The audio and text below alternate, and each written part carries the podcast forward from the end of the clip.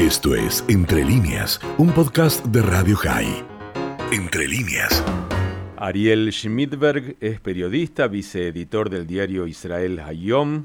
Israel Hoy es el diario más leído de Israel. Es cordobés, vive en Israel desde el año 2001 y ya está en línea para charlar con nosotros unos minutos. ¿Cómo estás, Dani Salzman? Te saluda desde Radio High.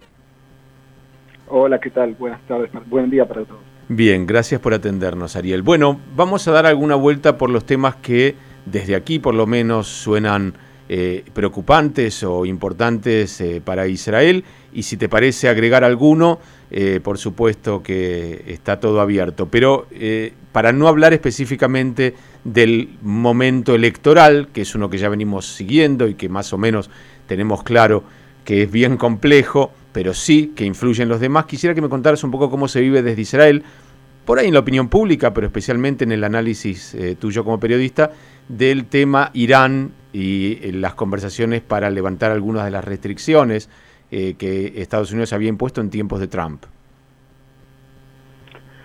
Sí, miren, de, lo que yo les puedo decir es que hoy los los escucho, me escucho a mí mismo. ¿Lo podemos arreglar a eso? Sí, ahí están moviendo las perillas. A ver ahora.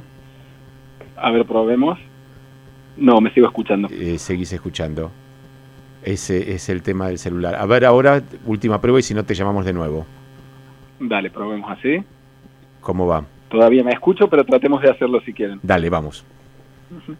Bueno, eh, a nivel opinión pública, por supuesto, eh, en la época del presidente Trump en Estados Unidos fue la más cómoda para Israel, eh, ya que el, gobierno israelí y el gobierno americano veían las cuestiones de la misma manera, desde la misma prisma.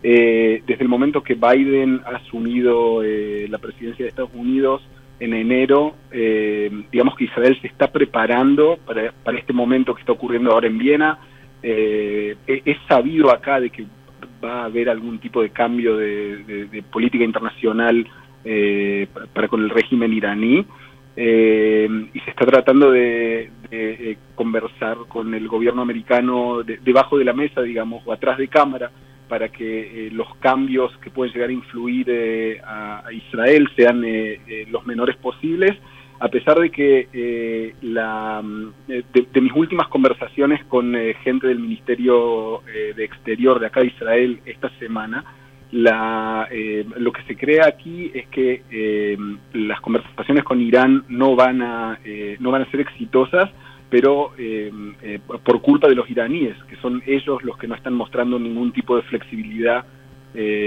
para, para, con esta gestión.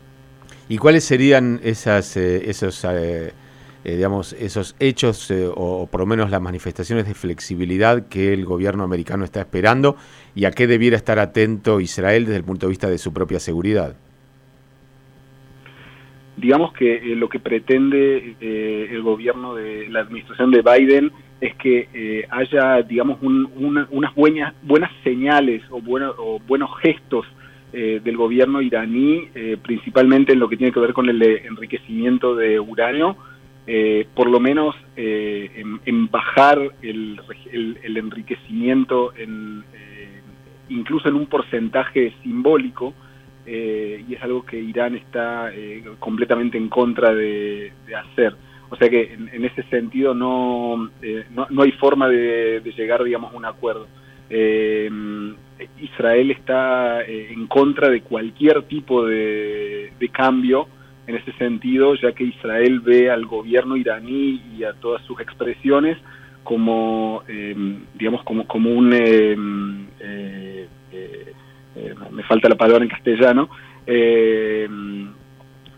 un, un, intento de Irán de destruir Israel. Cada, cada, cualquier tipo de, todos los todo lo que está haciendo Irán últimamente a nivel de enriquecimiento de, uranio es algo que eh, que para Israel es muy, muy problemático. Eh, y, por supuesto que Israel, como lo hizo a lo largo de los últimos años, intenta de transmitir al gobierno americano todo tipo de inteligencia eh, para, para, ayudar al gobierno americano para entender exactamente cuál es el énfasis que tiene que dar en las conversaciones ahora. Bien, mencionabas el, digamos, por lo menos la intención manifiesta de Irán de destruir al Estado de Israel.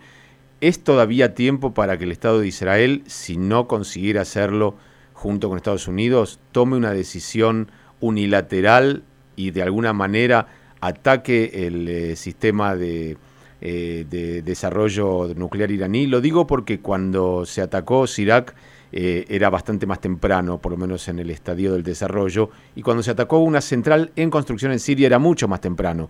¿Cómo, ¿Cómo, es la perspectiva hoy, donde ya aparentemente ni siquiera es un solo lugar, ni siquiera es eh, tan sencillo como tenerlos, eh, como, como Siria, por ejemplo, que está muy, muy cerca? Un ataque a Irán debería ser de una complejidad y de una consecuencia internacional que quisiera que vos me, me contaras. Sí, definitivamente es exactamente como lo presentas. Es muy diferente al ataque que se hizo eh, en el 81 eh, digamos que eh, los centros de enriquecimiento nuclear de Irán están esparcidos por un montón de lugares. Eh, Israel sí tiene, Israel como potencia militar a nivel internacional, se cree, porque no es algo que se pone sobre la mesa, digamos, se cree que tiene, tiene la posibilidad de atacar. La pregunta es si un ataque de esa categoría y de esa expansión eh, vendría a ser algo que tiene la posibilidad de, eh, frenar el proyecto nuclear iraní. Eh, según lo que se publica internacionalmente, como se sabe, Israel nunca, nunca manifiesta este tipo de declaraciones. según lo que se publica internacionalmente, las actividades de Israel en lo que respecta a, las armas nucleares de Irán o al, intento de Irán de eh, enriquecer uranio, las actividades que hace Israel son actividades em, eh, secretas, digamos, por abajo de la mesa. Em, se, habla de cyber, eh, se habla de, de agentes que pueden llegar a ser... atentados adentro de, de, reactores y ese tipo de cosas de lo que yo entiendo y de lo que se sabe por aquí, eh, ese tipo de actividades puede llegar a ser no menos exitosas que mandar aviones que exploten los centros de esos. Sí, pero queda claro, a ver si no estoy muy equivocado, que como Israel no puede destruir por completo las capacidades militares de Irán, habrá consecuencias. Si en caso de haber un ataque, por supuesto, por supuesto que habría eh, que habría una, una eh, que habría consecuencias a nivel geopolítico eh, por eso yo creo que el gobierno israelí prefiere hacer este tipo de actividades eh, eh, silenciosas, que yo creo que tiene que ver con una cuestión de asumir de que no se puede destruir completamente el proyecto nuclear iraní y lo que sí se puede hacer es detenerlo, detenerlo cada vez un poco más. Si es dañando infraestructuras, si es dañando gente que tiene que ver con ese proyecto, eh, digamos que ese es el tipo de actividades que Israel prefiere, nuevamente reitero, a nivel de publicaciones internacionales, ese es el tipo de, eh, actividades que Israel está prefiriendo por aquella zona del mundo.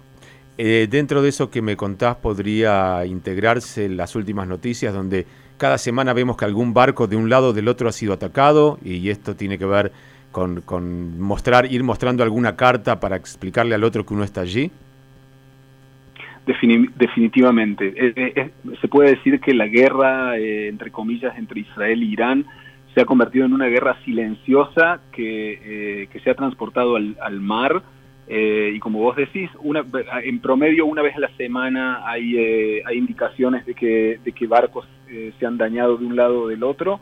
hoy en día, casualmente, hoy de la mañana publicamos en el diario donde yo trabajo que en este momento Israel, en Israel hay un de que por primera vez Irán haga algún tipo de ataque desde su territorio hasta Israel, que es algo que no ha pasado en ningún momento, ya sea con algún eh, tipo de, eh, de misil de, eh, de, largo trance o algún tipo de avión sin piloto, como ha pasado en la zona de, Arabia Saudita el año pasado con los campos de, combustible. es un temor que hay en Israel y por supuesto en el momento de que ese temor existe a nivel militar, se toman todas las prevenciones que se pueden tomar. Es la nota de Yoav Limor, yo la había estado leyendo justamente en Israel Ayom. Bueno, eh, para, entender, para entender un poquitito lo que decís, Irán ni siquiera debiera estar en Irán para poder atacar a Israel porque está Siria, porque está el Líbano, porque está el Hamas. Entonces, de alguna manera, Irán se ha convertido en el último tiempo en un país limítrofe. ¿Hay algo de eso? ¿Hay atención a que de alguna manera Irán ni siquiera necesita ese ataque tan lejano? Porque lo que ha sucedido en el último tramo de la guerra en Siria es que Israel abiertamente ha atacado eh, convoys militares o que acercaban tanto personas como, eh, como materiales que venían a fortalecer a, a Hezbollah, pero de alguna manera a plantar eh, la cara de Irán en la frontera. Sí, definitivamente. Eh, de, hecho, Irán trata de atacar a Israel permanentemente por lo que por medio de los proxies, que, eh, que son Hezbollah en el sur del Líbano, eh, Hamas desde la franja de Gaza. eso, digamos, es la, es la guerra diaria que, que mantiene Israel, pero digamos que si llegamos a estar en una situación en la que Irán intenta lanzar algo desde su territorio para el lado de Israel, definitivamente va a ser eh, una escalación que, eh, que, crearía, eh, digamos, una, una nueva serie o una nueva mm, potencia de problemas, un nuevo volumen de la problemática de, de esta zona. Ariel, ¿qué rol juega en todo esto los acuerdos de Abraham? Porque más allá de los viajes, de los intercambios comerciales o tecnológicos, de alguna manera Israel también busca ser limítrofe. Eh, los acuerdos de Abraham eh, son, son eh, excelentes para Israel en todo ámbito que uno pueda, pueda tratar de entender, tanto a nivel económico como turístico, pero también a nivel, a, nivel de, de, inteligencia, por supuesto, y si vamos nuevamente a, los, a las publicaciones internacionales que estoy citando bastante en nuestra conversación corta, eh, Israel, al, eh, haber firmado estos acuerdos, tiene posibilidad de, eh, de, actuar también, si llegase a necesitarlo, tendría la posibilidad de actuar desde a lo mejor de territorio de tierra o de aire de esos países también. Bien, perdona que te voy llevando por tantos lugares, pero quería que me comentaras algo sobre estos intentos semioficiales de recuperar algún tipo de relación con Turquía, entendiendo que también Turquía es un actor importante, eh, primero por las pretensiones mismas de Turquía, pero por lo que significa en Europa y por lo que significa en el Medio Oriente. Sí, Turquía para Israel es un país eh, eh, muy muy importante por el tamaño, por, por el por el por el lugar central que tiene a nivel geopolítico en la zona para que se den una idea, uno de los, eh, el, vuelo más, eh, bueno, ahora no hay demasiados vuelos por el COVID, pero eh, digamos los vuelos más usados de Israel para salir del país, del país con conexiones al exterior son por medio de Estambul. O sea que las relaciones con Turquía son muy, muy importantes.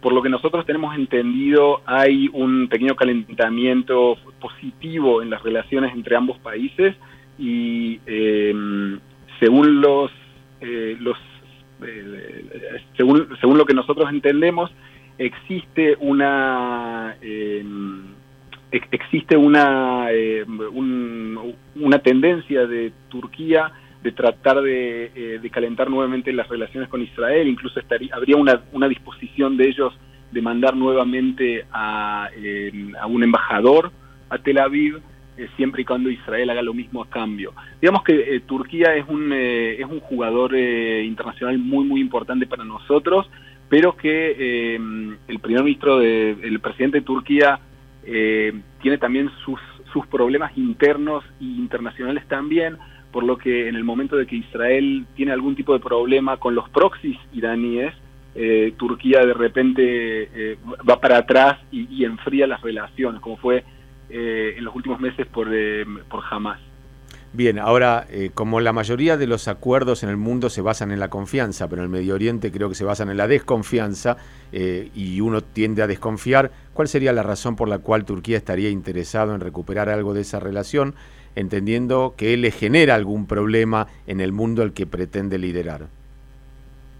Yo creo que los intereses de Turquía no son diferentes de los intereses que tienen Arabia Saudita o los Emiratos Árabes, eh, Israel no hay duda de que es una potencia a nivel internacional en, en todo ámbito que uno, eh, que uno trate de verla. eh, y el hecho de que no haya eh, relaciones, digamos, al frente de la Cámara no quiere decir que, no existan por abajo de la mesa, tanto con Turquía como con países árabes que, que, no, que, no que, digamos que la opinión pública general no está acostumbrado a escucharlos. Israel sabe cómo mantener buenas relaciones, incluso en silencio. Bien, como no voy a poder preguntarte todo lo que quiero, voy a elegir una o dos preguntas más y te voy a comprometer en algún momento. Sí, podemos seguirla en otro momento porque estos temas no se agotan, pero contame un poquitito sobre el episodio en Jordania eh, con el príncipe y, bueno, entendiendo que para Israel es muy importante porque de alguna manera Jordania representa ese espacio vital que la separa de eh, su enemigo más importante. ¿Cómo se, ¿Cómo se conjuga eso? ¿Qué rol puede jugar o no jugar Israel? Lamentablemente las relaciones con Jordania están, eh, están más frías que eh, en los últimos años por eh, ciertas discusiones que han habido dentro de los dentro de, las salas de, de las salas de discusiones entre el rey de, Jordania Hussein y el, primer ministro israelí. Según lo que se según lo que se sabe o, lo que o lo que entendemos más ciertamente eh, hay, hay algún tipo de, eh, de, información israelí y americana que se ha mandado al, rey Hussein para, eh, para digamos, eh, avisarle que estaba habiendo un tipo de revolución en su propio patio. yo creo que si es así realmente, yo creo que el rey Hussein va, a tener la buena voluntad de mejorar nuevamente las relaciones con Israel a cambio de, un tipo de información que es tan importante para su gobierno. Bien. La última tiene que ver con vos y con tu tarea. Aprovecho para preguntarte, para que la gente conozca, y de Israel a Yom. Y bueno, ¿cómo ha sido tu vida? Ya 20 años en Israel, ¿cómo, ¿cómo has desarrollado tu profesión? ¿Y cómo es desarrollar la profesión de periodista en Israel? Justamente en función de que, por ejemplo, una de las acusaciones a Netanyahu eh, tiene que ver con su relación con la prensa? Eh, a nivel personal, yo creo que si alguien eh, se interesa en, ser periodista, uno tiene que buscar lugares donde haya noticias permanentemente y no hay duda de que Israel es el lugar. Yo creo que si uno quiere ser periodista y se va a radicar en Suiza, le va a ser bastante más aburrido. Acá no hay día que no pase algo.